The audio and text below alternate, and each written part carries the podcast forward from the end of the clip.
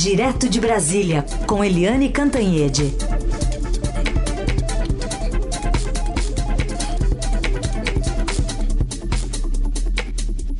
Oi, Eliane, bom dia.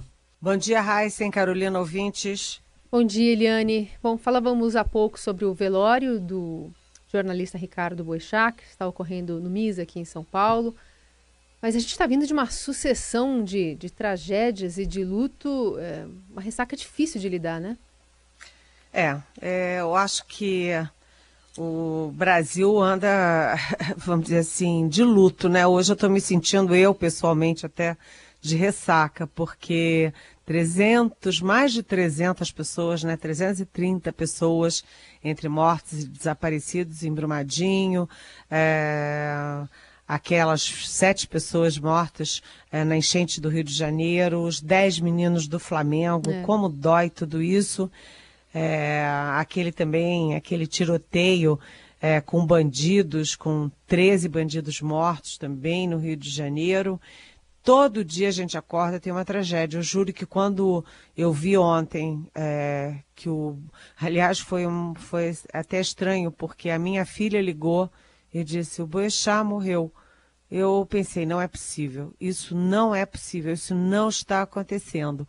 Então, assim, eu estou me sentindo pesada, sabe? Sim, sim. É, assim, e como eu acho que é muita gente aqui no Brasil dizendo, puxa, uma sucessão de tragédias.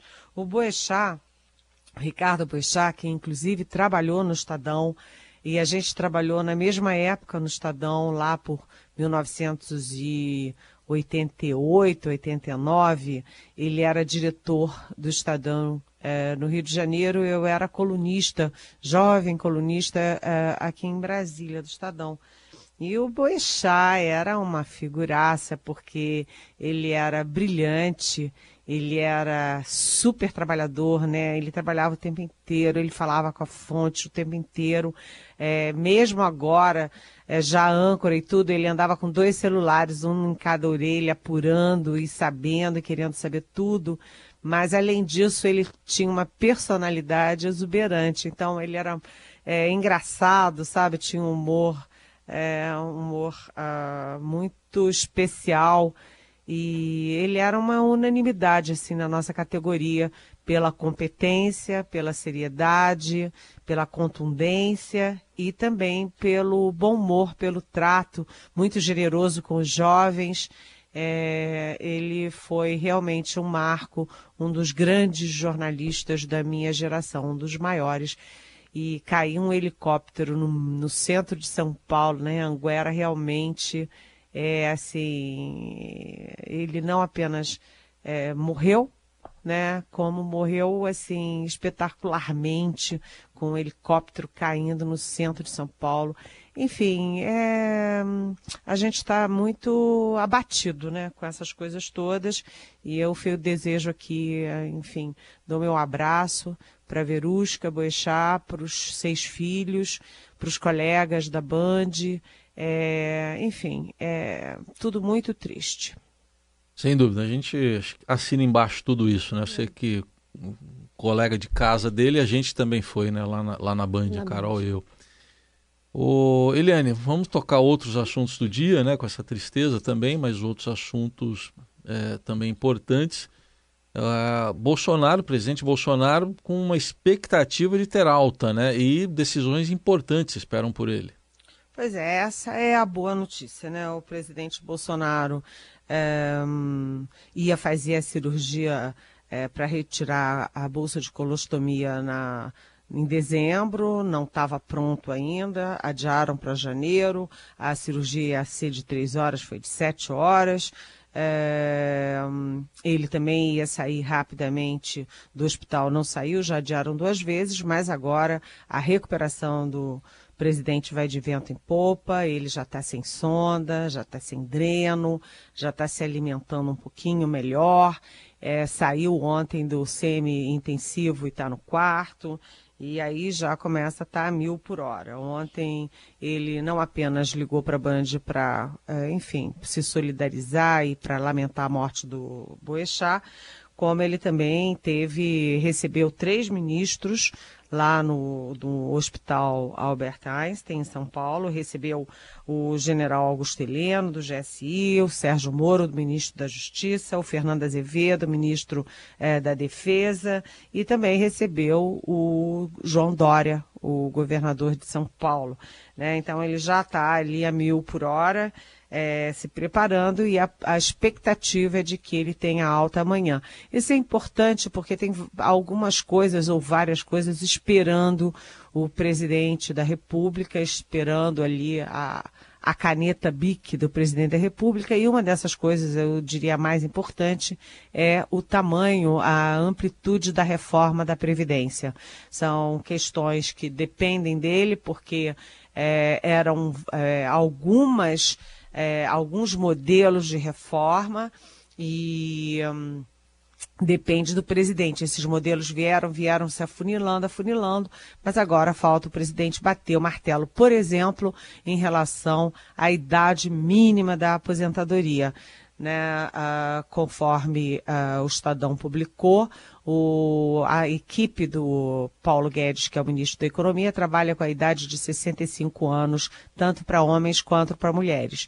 Mas o vice Hamilton Mourão, por exemplo, já disse que o presidente não, para ele não agrada muito a questão de ter uh, a mesma idade, uma idade igual para homens e mulheres.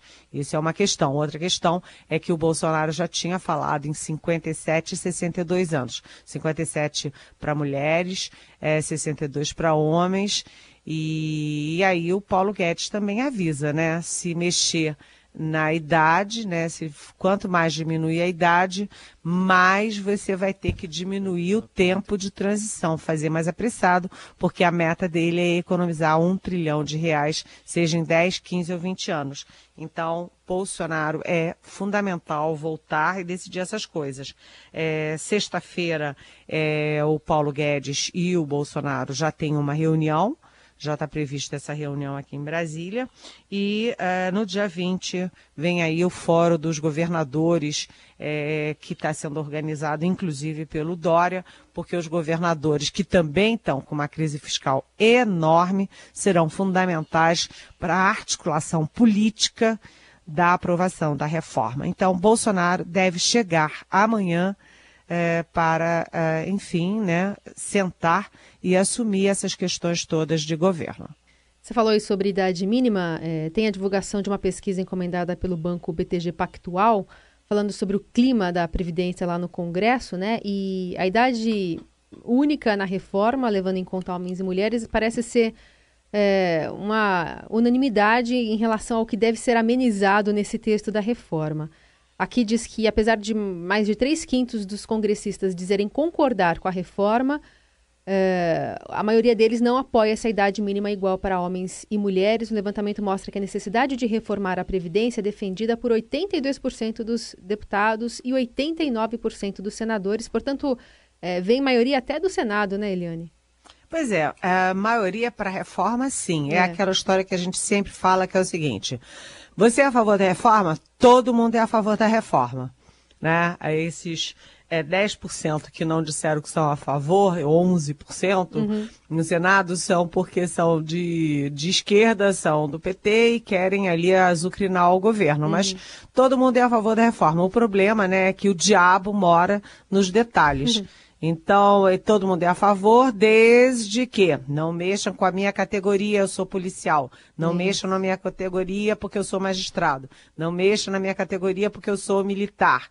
É, e também, é, se eu sou mulher, eu penso uma coisa, se eu sou homem, eu penso outra. Então, a questão é a seguinte: todo mundo é a favor da ideia de ter a reforma da Previdência, mas na hora de discutir detalhes, vai ser muito mais complexo do que uh, você pensar no atacado. Né? Uhum. Né? Seguimos com o Jornal Eldorado, com a participação da Eliane Cantanhede, direto de Brasília, comentando as principais notícias do dia. Ah, tá para acontecer lá no Supremo, ah, porque até porque foi antecipado por parte do Supremo em relação ao Congresso, ah, um julgamento de duas ações de envolvem a criminalização da homofobia. E de vez em quando a gente vê aquelas questões, né, Eliane? Ah, o judiciário está tomando o lugar do Supremo. a, a, do, do Congresso, às vezes o próprio Congresso, por seu lado, vai lá e judicializa algumas coisas. Como é que fica essa questão agora, Eliane? Um tema que atinge em cheio aí, vamos dizer assim, pautas do novo governo também. É, é, a Constituição brasileira estabelece a independência entre os poderes executivo, judiciário e legislativo, mas muitas vezes eles é, ficam muito próximos, né, ou até avançam ali fronteiras, um é, exercendo o papel do outro. Né? Então, isso costuma é, ser, é, ser confuso. Essa semana mesmo a gente teve a informação da revista Veja de que o, a Receita estava fazendo uma devassa aí nas contas do ministro Gilmar Mendes, do Supremo Tribunal Federal. Quer dizer, isso já cria ali um mal-estar entre executivo e judiciário. Também havia a possibilidade de uma CPI, é, que estavam chamando de lava-toga, né? em vez de lava-jato, lava-toga, uma CPI lá no Congresso e ontem aí o presidente do Senado, o Davi Alcolumbre, já, enfim, já articulou para engavetar essa ideia de uma CPI contra o judiciário. Contra o judiciário significa principalmente contra o próprio Supremo Tribunal Federal mas o Supremo colocou na pauta do plenário duas ações do PPS e do daquela associação ABGLT, que é a Associação dos, é, dos Gays, Lésbicas e Transsexuais, é, para é, criminalizar a homofobia. Aí é, é complicado porque isso está na agenda do Congresso Nacional. É, só que em sentido contrário, né? Tá em sentido contrário, porque a nova bancada, nessa nova era aí comandada pelo Bolsonaro, é, eles têm uma visão muito diferente sobre essa questão LGBT. Né? Então, o, o, judiciário parece caminhar num, num sentido, o Congresso caminhando no outro, e o pedido dessas ações é exatamente que o STF dê um prazo, né, estabeleça um prazo para que o Congresso decida sobre essas questões. Então, é sempre uma questão muito delicada e a maioria aqui da população que elegeu o Jair Bolsonaro, 57 milhões de pessoas, essas pessoas se deduz que, é, enfim, que pensam mais aproximadamente com ele e que não vem com tanta é, vamos dizer, liberalidade a questão é, LGBT. Então, esse, esse novo Brasil que emerge da urna pode estar indo numa direção, o judiciário pode estar indo na outra. É sempre, sempre uma questão muito delicada. É, também há, nesse, nesse, nessa questão, existe a própria questão da reforma da Previdência, né? Tanto que os presidentes da Câmara e do Senado estão indo lá no, no, no presidente do Supremo, Dias Toffoli, o Paulo Guedes já foi jantar com ele, porque também a reforma atinge o judiciário. Então, várias questões aí que estão nesse início de governo, nesse início de ano de legislatura, aí arranhando as relações entre os três poderes. Isso precisa ficar bem ajustado e bem equilibrado.